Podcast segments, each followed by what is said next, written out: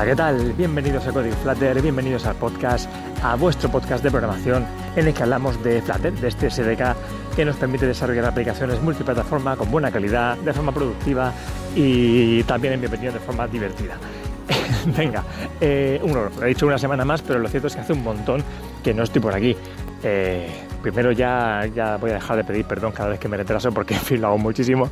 Lo siento nada más, pero es que no tengo tiempo para nada y el podcast, pues muy a mi pesar, no está primero, eh, no es la primera tarea en mi lista de prioridades, así que bueno, pues de vez en cuando queda su publicación, su frecuencia de publicación queda resentida en favor de las otras movidas que tengo, así que bueno, pues eh, sintiéndolo mucho, eh, de vez en cuando tengo que hacer a comparón. Pero voy a intentar retomarlo, venga, va a ver si por fin consigo publicar con cierta frecuencia y cada semanita podéis escucharme hablando de mis cosillas sobre Flutter, a quien le interese. y si no, bueno, pues ya está. En fin, ¿de qué voy a hablar esta semana? Pues esta semana quería hablar de un concepto que he aprendido con el patrón block. El patrón block, si no lo conocéis, es un patrón de, desarrollo, una, librería para Flutter, eh, bueno, para Dart, pero podemos utilizarla lógicamente con Flutter, que nos permite, bueno, pues nos ofrece una, una, manera de trabajar con Flutter, una manera de gestionar los estados. Es una es un patrón que al principio puede resultar un poquito mm, tedioso o puede dar un poco de pereza porque una de las ventajas de Flutter es quizá la, sencillez, la, productividad, con, que con poco código se hace eh, rápidamente algo, algo resultón y que de repente te digan que para gestionar el estado tienes que crear algunas clases, eh, que si, bueno, no sé, poder dar un poco de pereza y, y directamente rechazarlo. Pero según para qué proyectos creo que puede ser una buena opción. Yo lo he estado probando con un proyecto un poco más grande de los que yo solía hacer y y me está gustando, me está gustando, eh, eh, bueno, ya, ya hablaremos de esto porque ya hablé en su día de blog, pero lo, solo cuando empecé a conocerlo un poco y, creo que lo que conté lo conté mm, rápido y mal, así que seguramente haré algún otro capítulo eh, hablando sobre blog un poquito más, con un poquito más de conocimiento o quizá sobre cuándo usarlo cuándo no usarlo, no lo sé, ya, ya retomaremos el tema si os interesa. Pero hoy no, hoy lo que, lo que quería deciros es un concepto, o más bien dos conceptos que he aprendido gracias a Blog, como decía, y son los estados y los eventos. ¿Qué es esto? Pues esto es que cada pantalla de nuestra aplicación tiene estados y tiene eventos. Y esto es una cosa que me ha ayudado mucho a organizar mi código, a organizar la aplicación y a definir, eh, creo que nos puede ayudar también a definir con el cliente eh, bueno, con nosotros mismos, si es nuestra aplicación, o con nuestros socios, o con quien quiera que estemos desarrollando la aplicación, eh, a, definir bien cada una de las pantallas. ¿Esto qué es? Venga, vamos a entrar un poquito en materia. Los estados es básicamente las diferentes. Eh, las diferentes. Bueno, estados en vaga, la palabra, es que vale muy, es que está muy bien elegida. Es los diferentes estados que puede tener cada una de, de las pantallas. ¿Y esto qué es? Pues que Imagínate una pantalla, vamos a poner una aplicación de ejemplo, imagínate una aplicación de, un zoológico, que ya la he puesto de ejemplo alguna vez, ¿vale? Un zoo que tenga una aplicación y una de las pantallas sea el listado de animales que hay en el zoo. Pues un típico list view que tenga cada uno de sus ítems, que tenga ahí una fotito del animal y su nombre y poco más, ¿vale? Pues imagínate esa, esa pantalla. Esa pantalla aparte del listado de, con la información propiamente dicha, tiene también, puede tener, puede pasar por varios estados. Para empezar, esa información la obtendrá de algún sitio. Lo más normal es que la obtenga de algún backend, de algún servidor, de algún API, de alguna movida. Y eso significa que nada más entrar en esa pantalla, los datos no están. Los tenemos que pedir, los tenemos que consultar. Así que lo normal es que primero pasemos por un estado en el que esa página no tiene la información.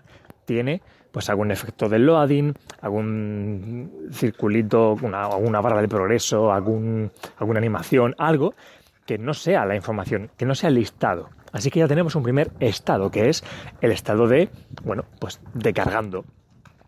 Luego tenemos otro estado que puede ser el estado ya pues con, con, el listado de animales, con toda la información. Pero ¿qué pasa si hay un problema? ¿Qué pasa si no hay conexión a internet? ¿Qué pasa si no si, si tenemos algún error del API o alguna cosa así? Pues tenemos también otro tercer estado que puede ser, bueno, pues ha habido un error o mostrado un mensaje de error o algo así. ¿Vale? Puede pasar. Otro cuarto estado puede ser que obtengamos la información correctamente, sin ningún tipo de error, que tengamos conexión y todo bien, pero que la información sea vacía, que por lo que sea esa lista de información sobre animales está vacía, que en este caso a lo mejor no tiene mucho sentido, pero bueno, pues en otro tipo de listados con, con información puede pasar. ¿no? Imagínate un carrito de la compra eh, en el que no haya productos. Pues bueno, pues puede ser, el carrito está vacío. Es un estado diferente a mostrar un listado de productos, ¿vale? ¿Qué quiero decir? Que cada una de las pantallas, en realidad son muchas pantallas diferentes en cuanto a diseño, en cuanto a eh, plantear eh, el, bueno, cómo desarrollar, cómo afrontar esa pantalla.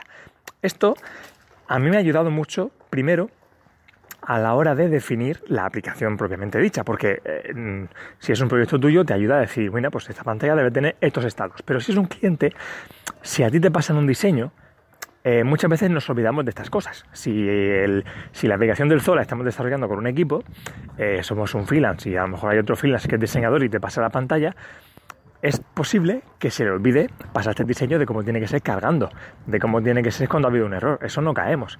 Dice, mira, pues aquí se ha definido que hay una pantalla con el listado de información sobre animales, pero nadie ha definido cómo tiene que mostrarse cuando hay un error, ¿no? Ese tipo de cosas, pensar que hay diferentes estados para cada pantalla, es una tontería, pero nos ayuda a definir bien la aplicación, ¿vale? Y podemos decirle al diseñador, mira, vamos a definir qué estados tiene que tener con el cliente o lo que sea, y el diseñador eh, pedirle también esos diseños y establecerlos y tenerlos también en cuenta, ¿vale? Estos son los estados. Y luego tenemos los eventos. Los eventos son las diferentes acciones que pueden pasar sobre esa pantalla, normalmente provocadas por la interacción del usuario con esa pantalla, que provocan los cambios de estado. ¿Vale? Por ejemplo, en la pantalla de animales, pues una primera acción, un primer evento, es, bueno, pues es el entrar en esa pantalla y esa Mm, quizá no es el ejemplo más completo para hablar de los eventos porque hay poco que hacer aquí, pero un primer evento es el cargar la información. Eso no es algo que provoque el usuario interactuando con la pantalla, es algo que automáticamente se va a ejecutar al entrar en la pantalla. Digamos que al iniciar al abrir esa pantalla, el, el, evento de cargar la información se ejecuta automáticamente, pero no deja de ser un evento. Es algo que pasa en esa pantalla. Esa pantalla por defecto tiene un estado el loading, aparece el circuito de cargando y se ejecuta por defecto el estado, eh, perdón, el evento de cargar información. ¿Vale? Entonces se llama a la API, se hace lo que tenga que hacer y devuelve la información. Y en función de lo que devuelva, si es un error, si es el listado con la información, ya se cambia el estado. Y se empieza a mostrar información o el estado que corresponda. También puede pasar que a lo mejor en esa pantalla pues hay otro, hay un botoncito por el que el usuario puede filtrar el listado y puede elegir que solo se muestren los animales de África o los reptiles o lo que sea y eso pues provoca otro evento. Ese evento eh, pues tiene una lógica que se tiene que ejecutar, eh, se filtra el listado, se cambia lo que sea y se, bueno, se muestra o no otro estado diferente. Pero lo que quiero que veáis es que también hay eventos que tenemos que definir. ¿Qué puede hacer el usuario en cada pantalla? ¿Vale? Y eso requiere una lógica que ya hay que programar cuando toque. Pero eh, esto, esto me ayuda mucho, como digo, a definir, imagínate, cuando te sientas con el, con el cliente, a definir cómo tiene que ser la aplicación. O, si es una aplicación tuya, como digo, dice, mira, voy a hacer esta aplicación, voy a definir cada una de las pantallas.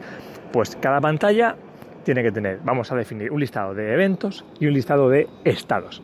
Y con eso no nos vamos a olvidar de nada.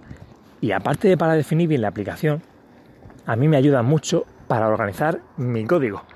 Porque yo, antes de tener esto, y mira que esto no es una cosa tampoco muy, muy allá, porque antes de tener esto, pues yo también obviamente mostraba un mensaje de error si no tenía la información o si tenía un error del API. Mostraba un cargando cuando no tenía la información y estaba pidiendo y mostraba la información cuando la tenía. O sea que yo también mostraba estados antes. Pero digamos que mostraba estados, mmm, bueno, con unas condiciones que no estaban organizadas o no estaban limpias.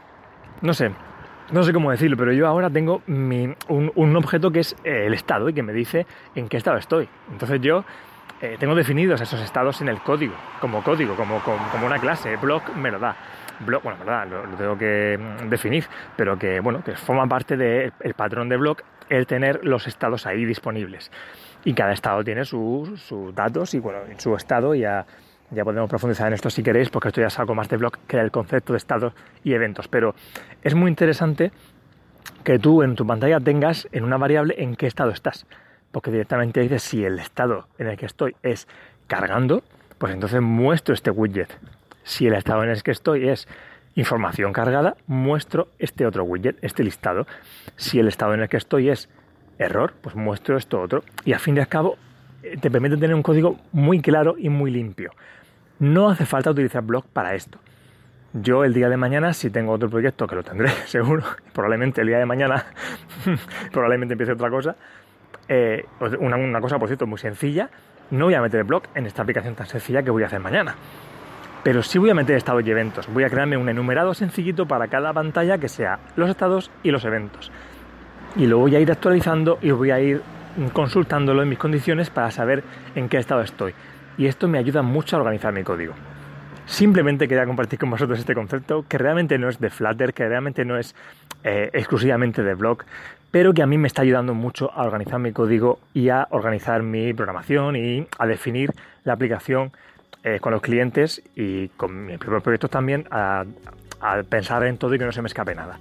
Simplemente eso, pensar, compartir y hablar en voz alta mis cosas que de lo que se trata con este podcast. Muchas gracias por estar ahí, los que sigáis teniendo este podcast que está aquí ya más dejado que nada y que quiero volver a retomar en vuestros podcasters. Muchas gracias a los que estáis aquí nuevos y que estáis y que hayáis llegado y habéis, visto un vacío aquí de unos cuantos meses y hayáis, le hayáis aún así dado una oportunidad al podcast.